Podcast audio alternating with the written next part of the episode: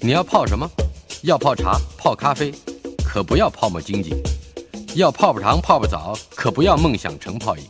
要泡菜、泡饭、泡妞、泡书本，就不要政治人物跟咱们穷泡蘑菇。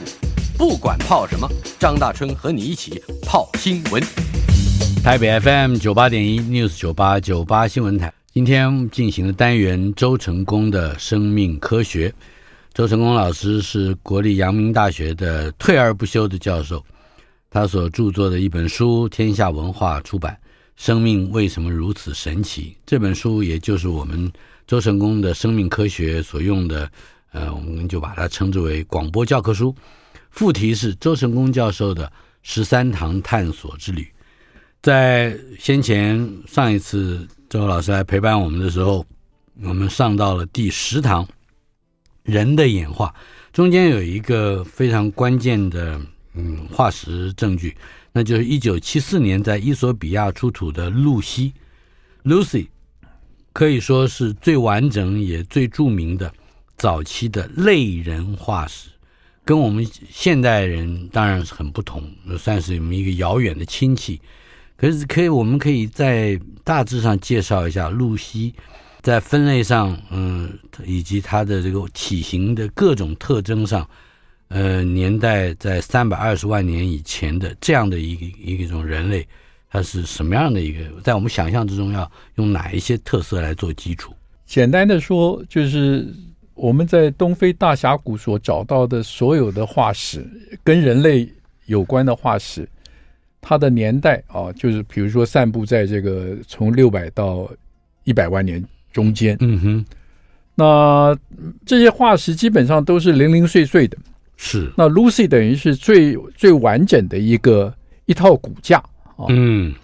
那所以它能够只能够告诉我们说，在这个几百万年的过程当中，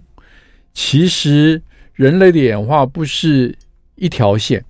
嗯，而是从人类跟黑猩猩分道扬镳之后，其实出现过非常多的岔路，啊，演化的岔路。是，而我们找到的化石呢，就散布在这一个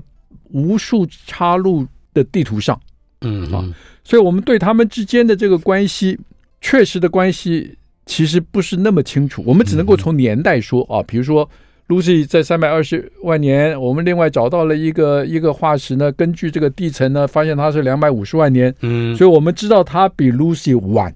是，但是呢，这个不代表说这个两百五十万年所发现的这个化石所代表的那个人种就是 Lucy 的后代嗯，啊，因也为许它它不是一条线的。，对对，因为它不是嗯一条线，所以在这个地方有非常复杂的这个，嗯而且因为是化石，所以我们没有办法去推论任何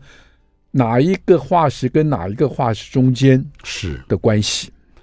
呃，另外，Lucy 这个名字代表了至少两个意义。一个我们知道原本有个典故，好像是工作人员在挖掘到对，这样因为它 so exciting 啊嗯，它兴奋从过去从来没有看到这么完整的一个化石被挖掘出来，嗯哼所以要庆功。办庆功宴，对，办庆功宴的时候，正好在帐篷外面的那个录音机录音机收放的那个是一个 Beatles 的呃一条歌 Lucy in the Sky with Diamond》啊，嗯所以哎，想说哎，这个因为个子矮小，可能是一个女生，嗯 所以正啊好就用了 Lucy 这个名字。她真的是个女生吗？也可能这是一个坦白讲臆，测吧。呃，当然你可以从她的骨盆啊。去，因为我们知道这个女生要生小孩嘛，是所以她那个骨盆的形状跟男性是不一样的是。啊，所以从这些可以推断说她大概是个女生。另外就是关于早期人类使用工具的、呃、推测，呃，我们好像看到、呃、骨骼附近有工具，或对，者是你就类似看你就工具嗯看到有一些奇奇怪怪的石头，那那个石头的形状很明显不是天然形成的，嗯都是经过敲打，哼，是所以那些我们过去小时候念过的叫做旧石器时代嘛，是就是石器啊，嗯敲打石头变成工具，所以工具的使用，嗯这个也是在那个演化过程中间的物种它用的，但是这些简单的工具，坦白讲也不是什么很了不起的。嗯那我们也看到有一些很简单的，有一些很有趣的动物，它也会用工具啊。是啊，比如大家看到那个有我忘了那个动物叫什么，它躺在河里面，嗯拿个贝壳在它的这个水獭水獭，是不是水獭 它拿个贝壳在它的肚子上，然后它就拿个石头在那里敲，哦 对，把那个不止如此，我们台湾黑熊对据说还会做窝，会拿对编织一些草来做啊对窝，那黑猩猩会拿一个草去到那个蚂蚁窝里面嗯，钓蚂蚁去去钓嗯蚂蚁嗯，这些都是工具啊。是，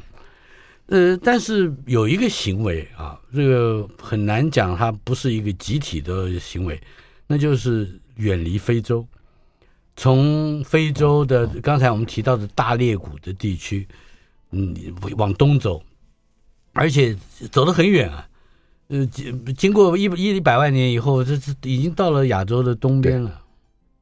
呃，我想人类恐怕是这个第一个，人类大概就是喜欢游走的一个物种。嗯哼，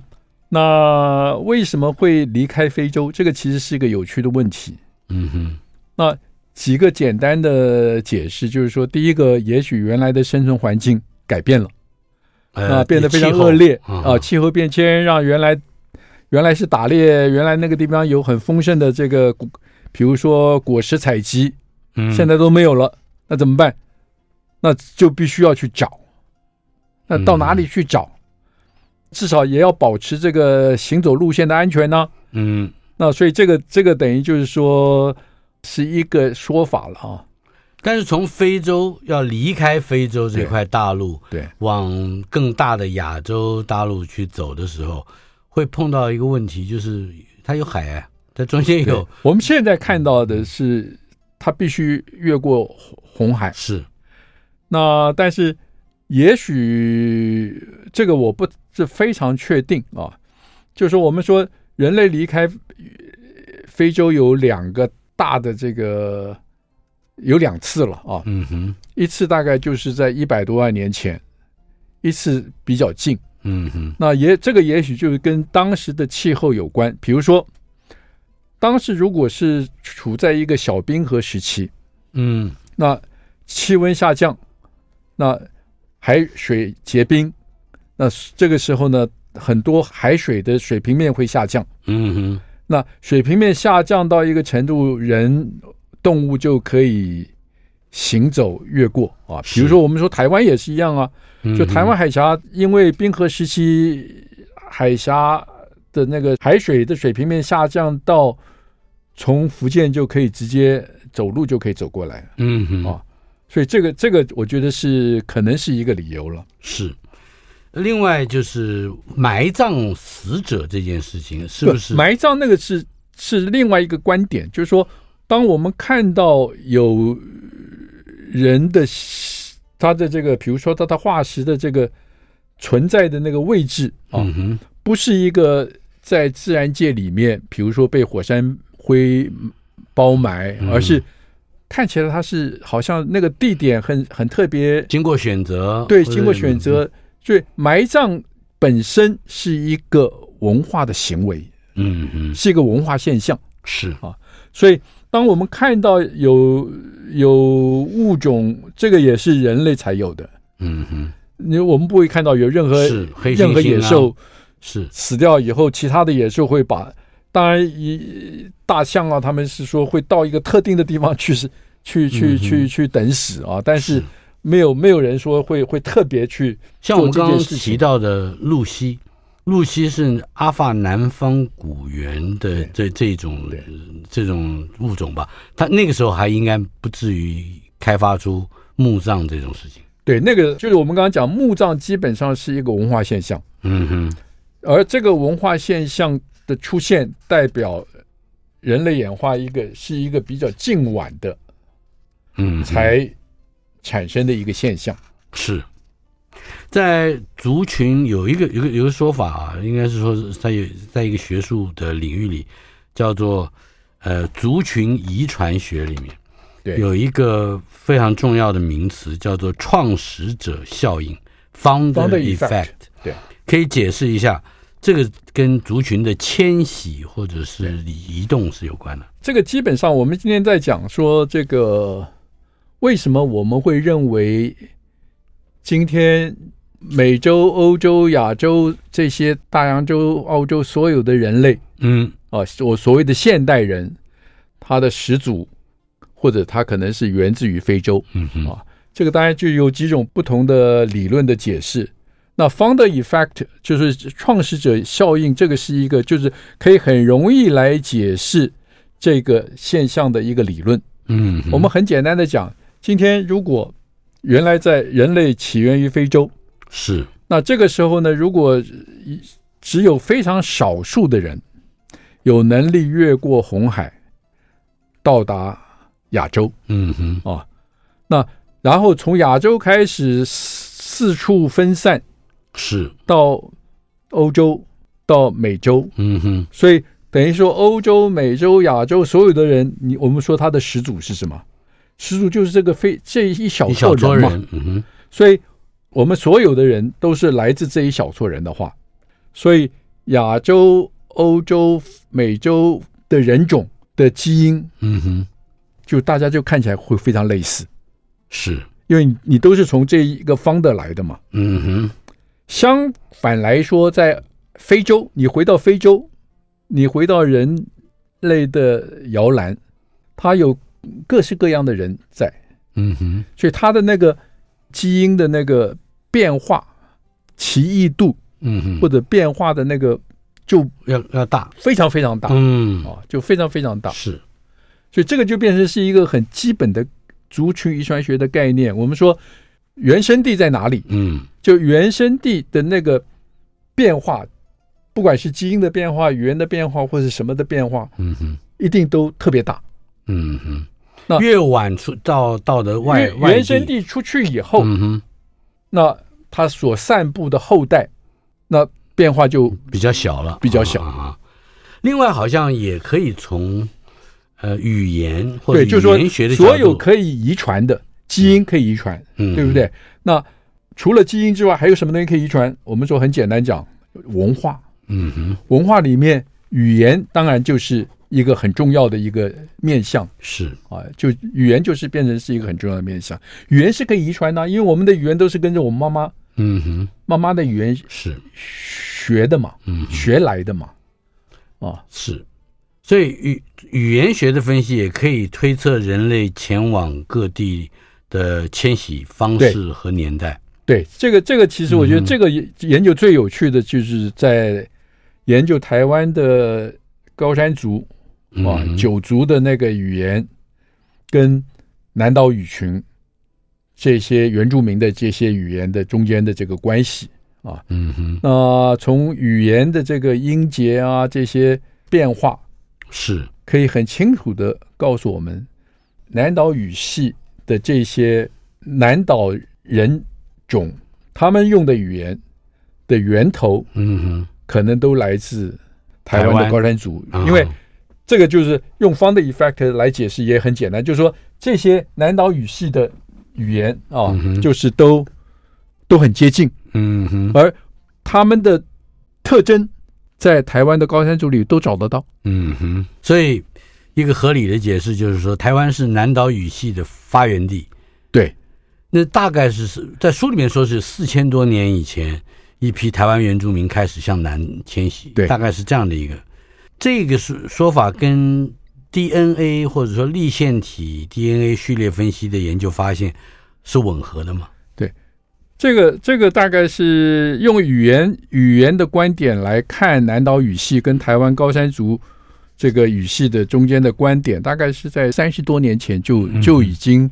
确立了。是啊就是说，南岛不同的岛屿，它的那个语言的源头在高山族嗯，都找得到。是啊，都找得到。这个也就是很典型的 founder effect，、嗯就是我们刚刚讲创始创始者理论效应啊。嗯哼但是在最近最近五六年吧，就是从基因的分析啊，嗯，得到了一个不太一样的结论。嗯啊因为从基因的分析，我们很简单讲说，就是说我们看这些南岛不同区域的这个人种，嗯它的这个比如说采血分离 DNA 定它的定序，嗯哼看它的序列跟哪一些民族嗯是比较更相关啊。那这样的一个分析呢，发现在南岛人群里面的 DNA 的序列，嗯，大概只有百分之二十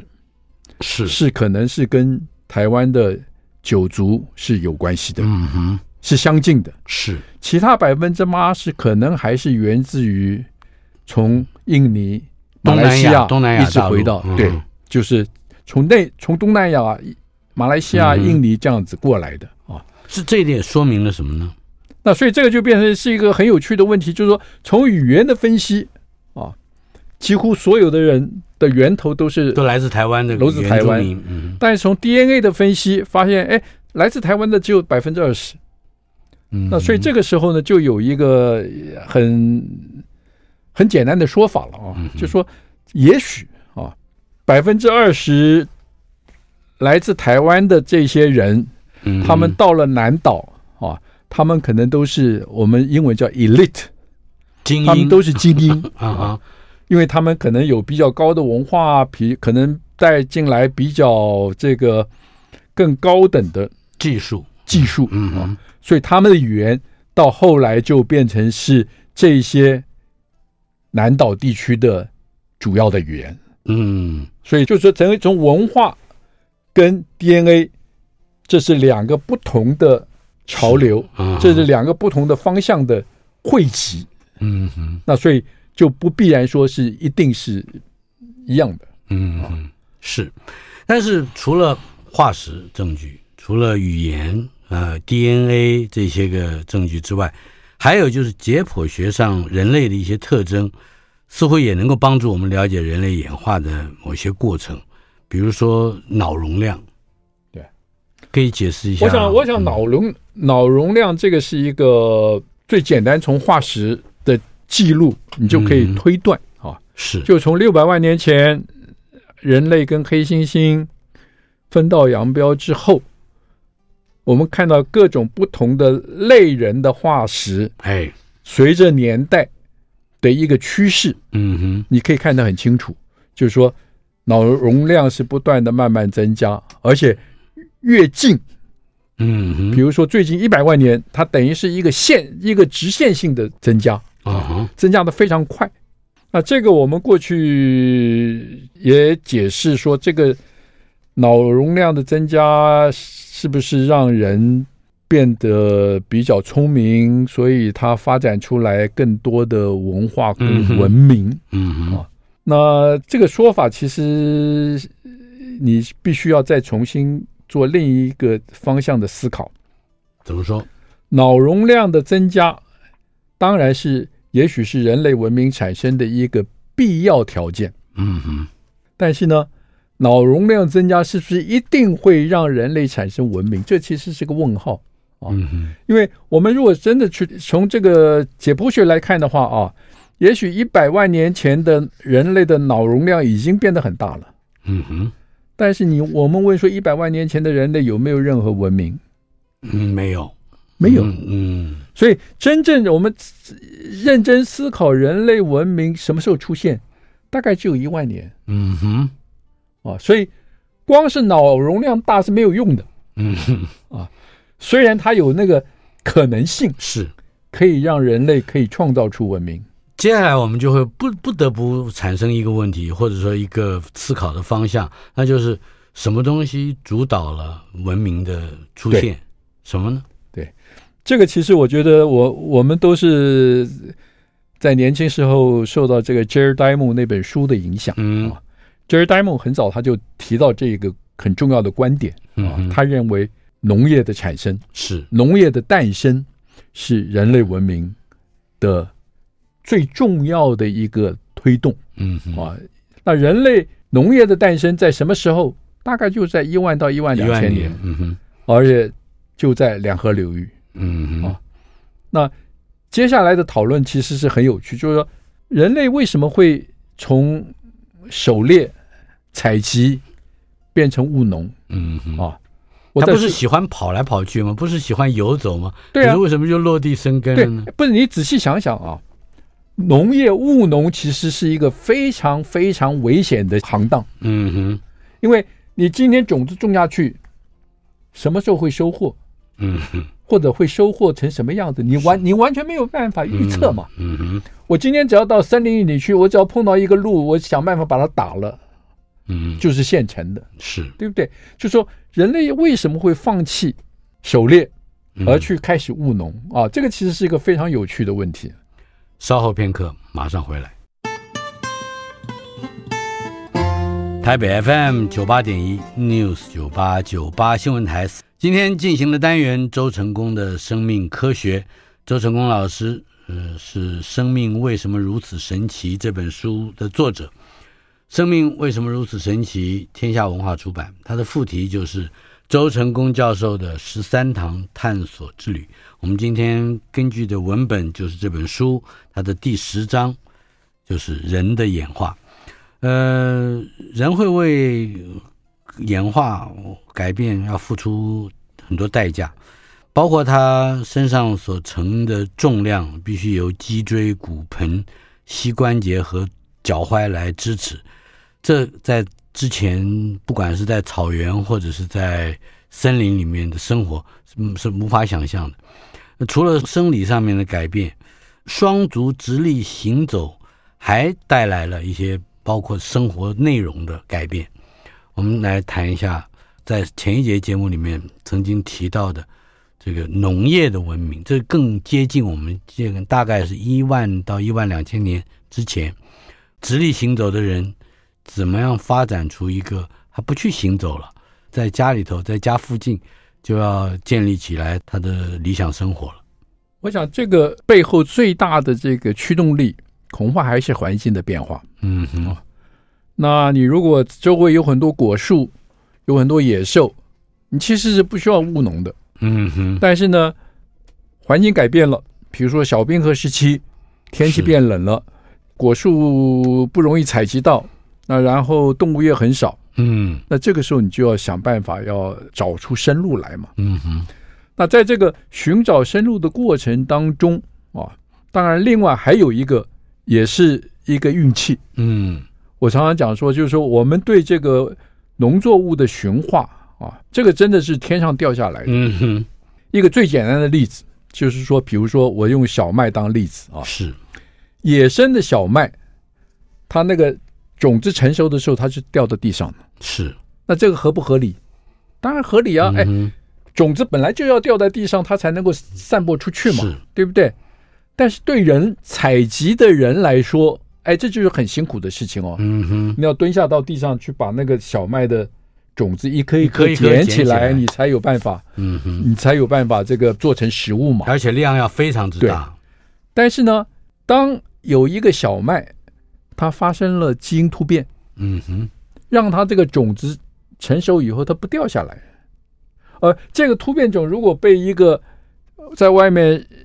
采集的人哎看到了，嗯哼，他会不会觉得很好奇？哎，这个小麦的种子为什么不掉下来啊？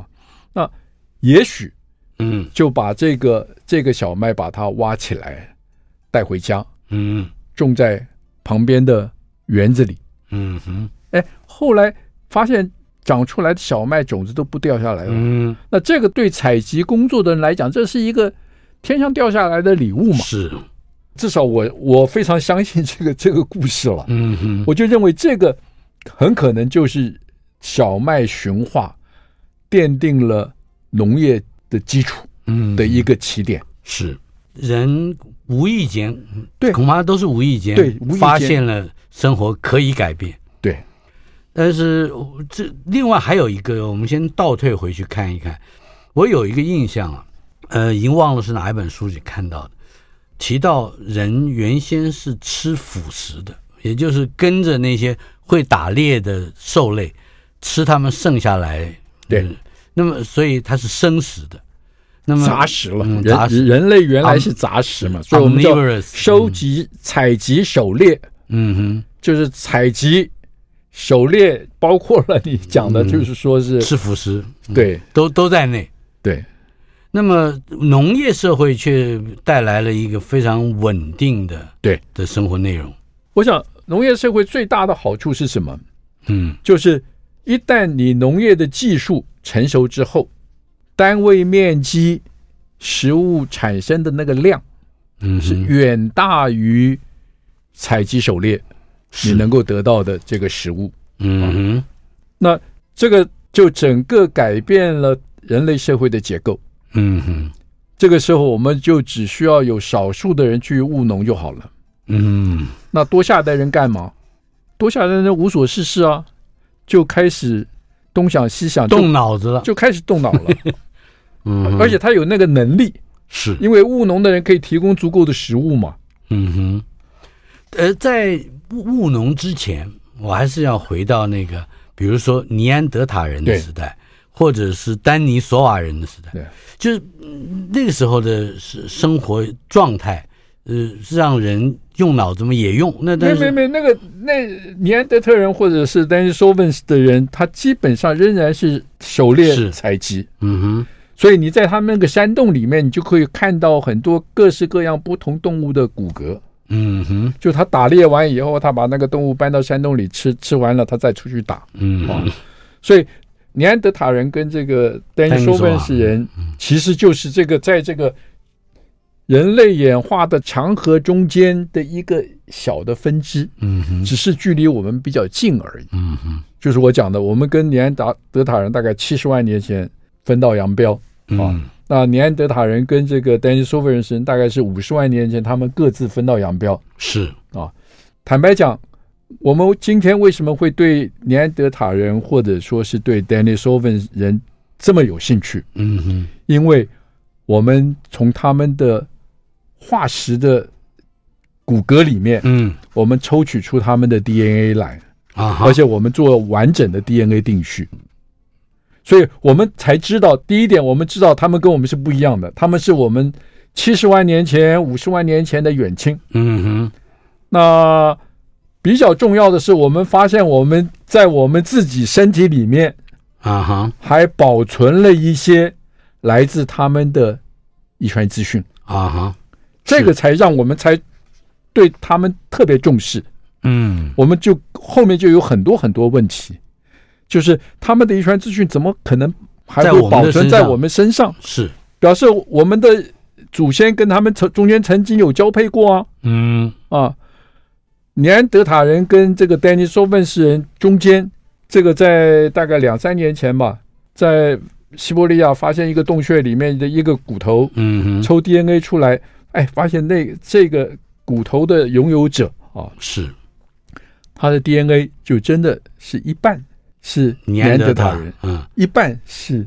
丹索文人，嗯哼，表示他们是尼安德塔跟丹索文人在那个时候交配的嗯哼第一代哦。是，这就变成是非常有趣的一个，在讨论这个人类演化的过程中间啊。嗯哼，但真正比较有在科学上面重要的问题是说，尼安德塔人或者是丹尼索文人的基因资讯，今天还在我们身上，这些基因资讯嗯哼，对我们的生存、啊哈，对我们的有生影理响吗？有没有影响？嗯哼，那所以最近很多这样的研究是。发现是有影响啊，发现是有影响。我们可不可以举比较简单明了的例子来来说明？嗯最近的一个例子就是那个 COVID nineteen 嘛，嗯，就是新冠病毒啊，新冠病毒这个在欧洲有非常完整的这个一公共卫生的这个调查的资料。嗯那他们就问两个很简单的问题，嗯哼，一个问题有被新冠病毒感染是生，病住院的，嗯哼，有的没有得的，嗯哼，就问一个很简单的问题：有得到感染跟没有得到感染的人，他的基因有什么不同？嗯哼，那结果发现呢，哎，的确有不同。发现在三号染色体有一段序列，在这个没有感染的人里面嗯啊，这段序列呢几乎有啊都有，啊都有，但是在这个感染的人里面呢都没有。嗯那这代表什么意思呢？代表说，哎，这一小段序列呢，可能可以提供对新冠病毒感染的保护，嗯哼，所以你带了这段病毒，你就不会，你就不容易被感染嗯哼啊。结果发现这一段呢，就是来自尼安德塔人。是，呃，是说他有他的免疫的能力，我们现在还不晓得他的那个作用在哪里。嗯啊哼，很明显的就是它可能是让这一群人的免疫力比较变得比较高，嗯哼，那或者还是有其他的原因，让它不容易被感染。后续的一个更有趣，他们就发现啊，在新冠病毒感染的这些病人里面，嗯哼，他把它分成两群，有一群很轻，感染住院几天就出院了；有一群很重，嗯，死亡。是，就问说，感染为什么有的人轻，有的人重？结果发现好像是在，我忘了是十，好像十二号染色体嗯哼，也有一这么一小段，在这两群人中间不一样。是，十号染色体的这一小段，在这个感染病重死亡的人身上有，啊哈，另外，呃，没有什么病症的人嗯哼，身上没有这段基因。嗯哼，结果发现这一段呢，哎，也是来自尼安德塔人。嗯，所以这个解释了什么事情？这跟跟免疫力有关啊。是，我们得到这个新冠病毒为什么会重症死亡，就是有一个理由，就是离免疫力太强，啊，他们叫做 cytokine storm，就是这个细胞激素风暴，嗯哼，就免疫力太强啊，反而让你自己把自己给害了，把自己把自己也害了。台北 FM 九八点一 News 九八九八新闻台，周成功的生命科学单元，周成功老师在我们的现场。呃，周老师的这本书《生命为什么如此神奇》中间第十章里面有一个非常呃值得去探讨的话题，那就是刚才我们曾经提到过的农业，大概在一万到一万两千年之前诞生了。农业的诞生和人的演化，有了非常不可分割的关系。最重要的是，农业和物种，包括植物、包括动物，都驯化了，不再是野生、野野长、野死，呃，而人得以更充分的去利用这些物质。呃，农业的诞生和人的演化，还有一些哪一些具体的，我们可以必须了解到的这个密切的关系。农业的诞生的基础，就是因为我们能够驯化，嗯哼，所以驯化的意思就是它能够被我们可以可用以养人为的方法来繁殖、嗯啊哼，，就是这个是驯化的意思。是，那驯化的过程其实是一个非常复杂的，很多驯化的过程其实是等于是偶然发现的。我们刚刚前面提到那个麦子的例子，就是一个、嗯原来种子会成熟落到地上，它后来不落，它后来就是不会落地，嗯哼，方便采集，所以我们就把它，我们发现了这种突变种，嗯哼，我们就把它收集起来。集中起来采集了。对对嗯对，就是那另外驯化的物种也有一些特征了，比如说我们用植物来说的话，杏仁跟橡实啊、嗯，这两种这两种这个种子是都可以吃。你知道有嗯有哼猪就是那个西班牙的猪就吃橡实嘛，是，那我们是吃杏仁，我们为什么不吃橡实？因为橡实很苦嗯，啊，所以没有人去种橡实。是，我们人为去种杏仁，我们为什么要种杏仁？因为我们种出来的杏仁是不苦的。嗯哼，但是呢，很明显的，古老的杏仁呢、嗯，可能是很苦，跟是橡实很类似。嗯哼，但是杏仁的苦味呢，是来自一个单一基因，是，所以这个基因发生突变，苦味没有了，哎，哎，我们就知道就说，可以哎，种了。我们就可以种了。嗯哦哼，橡实呢，它的苦味呢是好几种基因在控制，所以你发现一个橡实不苦，你很高兴把它采回家去种，种出来生出来的橡实，还哎，是苦的又又变苦 还了是苦的啊，所以你就不会去，嗯你就不会想办法去继续种啊，所以这个是一个很简单的这个植物的驯化。嗯那哼，动物的驯化，通常被驯化的动物有几个特征了啊，嗯哼，第一个就是大家我们就知道说是脑子比较小啊，哦，脑容量比较小就就比较笨了。啊哈，嗯然后比较温顺，嗯然后它需要的食物是我们能够供给的，比如说嗯牛吃草啊，草很简单嘛，对不对？嗯那你哼去那你狗呢？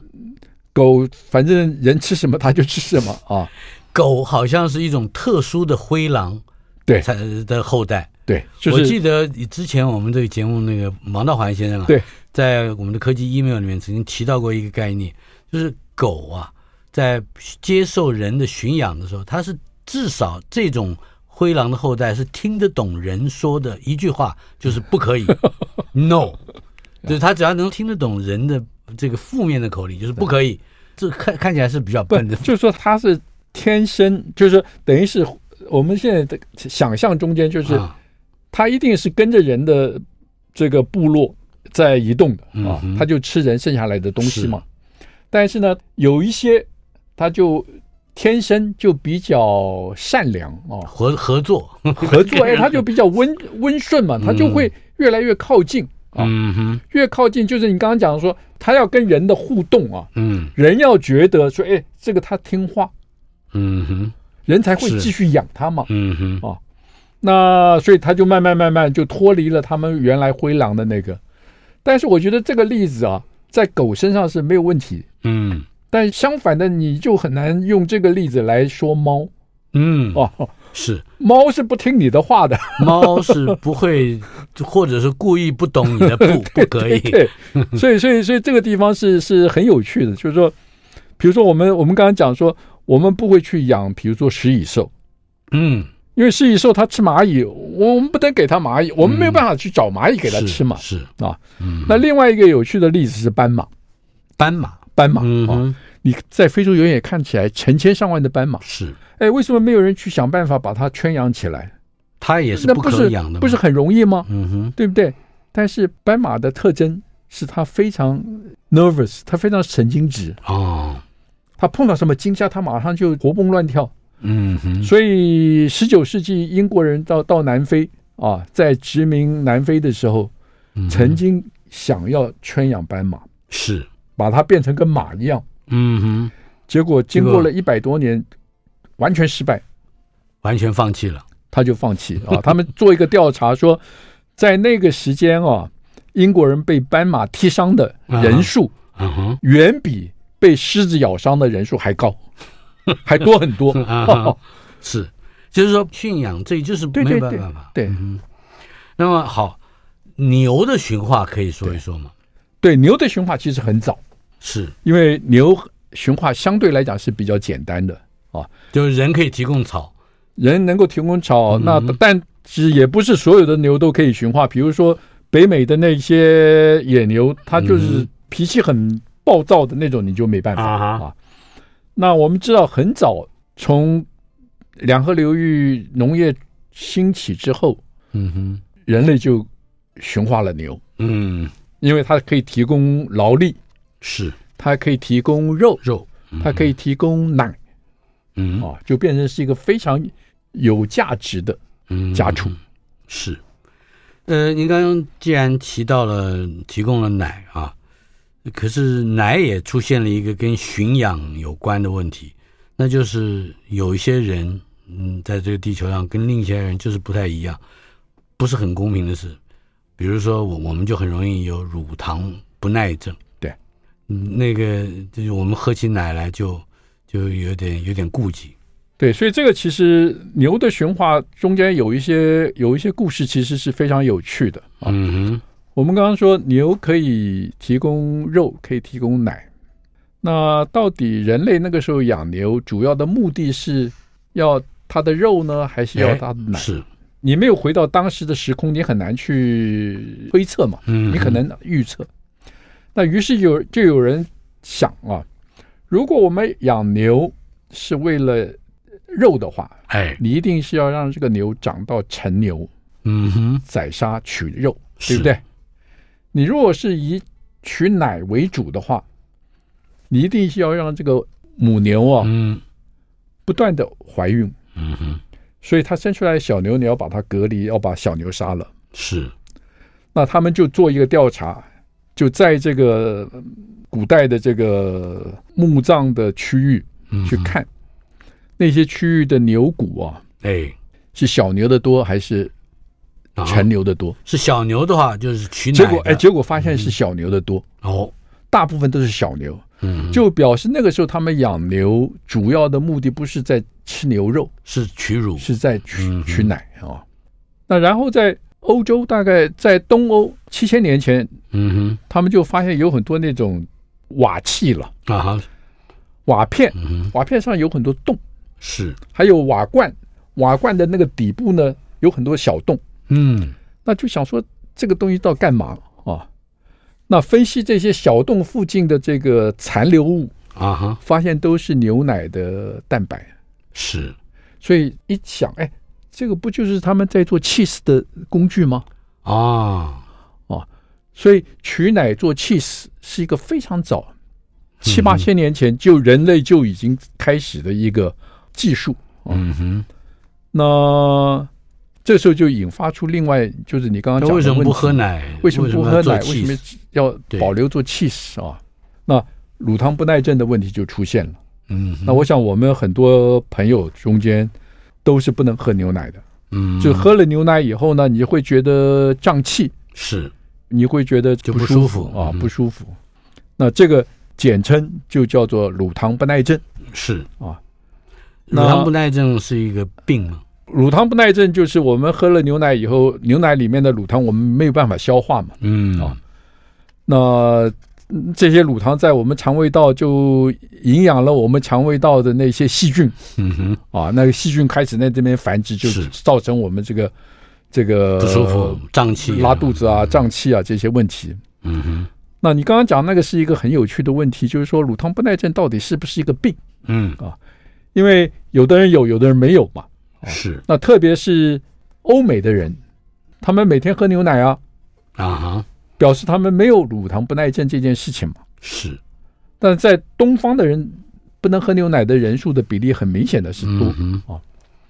那所以乳糖不耐症是不是一个病，就变成非常值得我们去呃探索。嗯哼那这个问题呢，大概是也是在大概十多年前嘛，嗯哼，也是从基因的分析啊，现在很清楚知道是，知道什么呢？知道我们人一出生喝母乳，嗯哼当然需要我们肠胃道就需要去分解这个母乳中的乳糖，嗯好但是我们长大之后嗯哼，不喝乳母乳了，那这个分解乳糖的这个酵素自然就不需要做了嘛。嗯哼，嗯所以这个时候你喝牛奶，你就会得呃乳糖不耐症。哼是那西方人为什么可以喝牛奶呢？现在从基因的观点来看啊，很简单一个结论，就西方人其实是人类的一个基因突变种。嗯就他们制造乳糖分解酶的这个基因发生了一些突变，它一直都可以分解，它一直都可以制造，它是变种它一直都可以制造出来，所以它是变种。我们才是正宗的人类有乳糖不耐症的人才是真正的。如果我不曾走过这一边，生命中还有多少苦和甜美？那风中的歌声，孤单哽咽的声音是谁？回忆中那个少年，为何依然不停地追？想要征服的世界，始终都没有改变。那地上无声蒸发我的泪，黑暗中期待光线，生命有一种绝对，等待我，请等待我，直到约定融化成笑颜。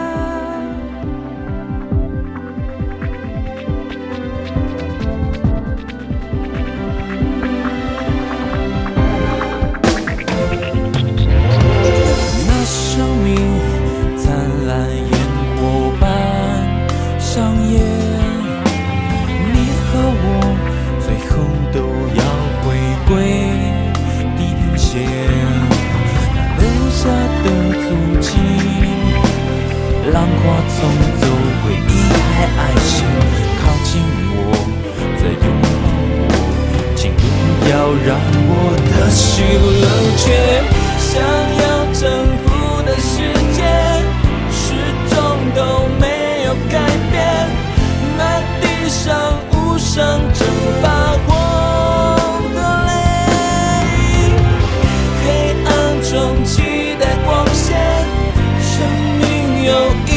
全哎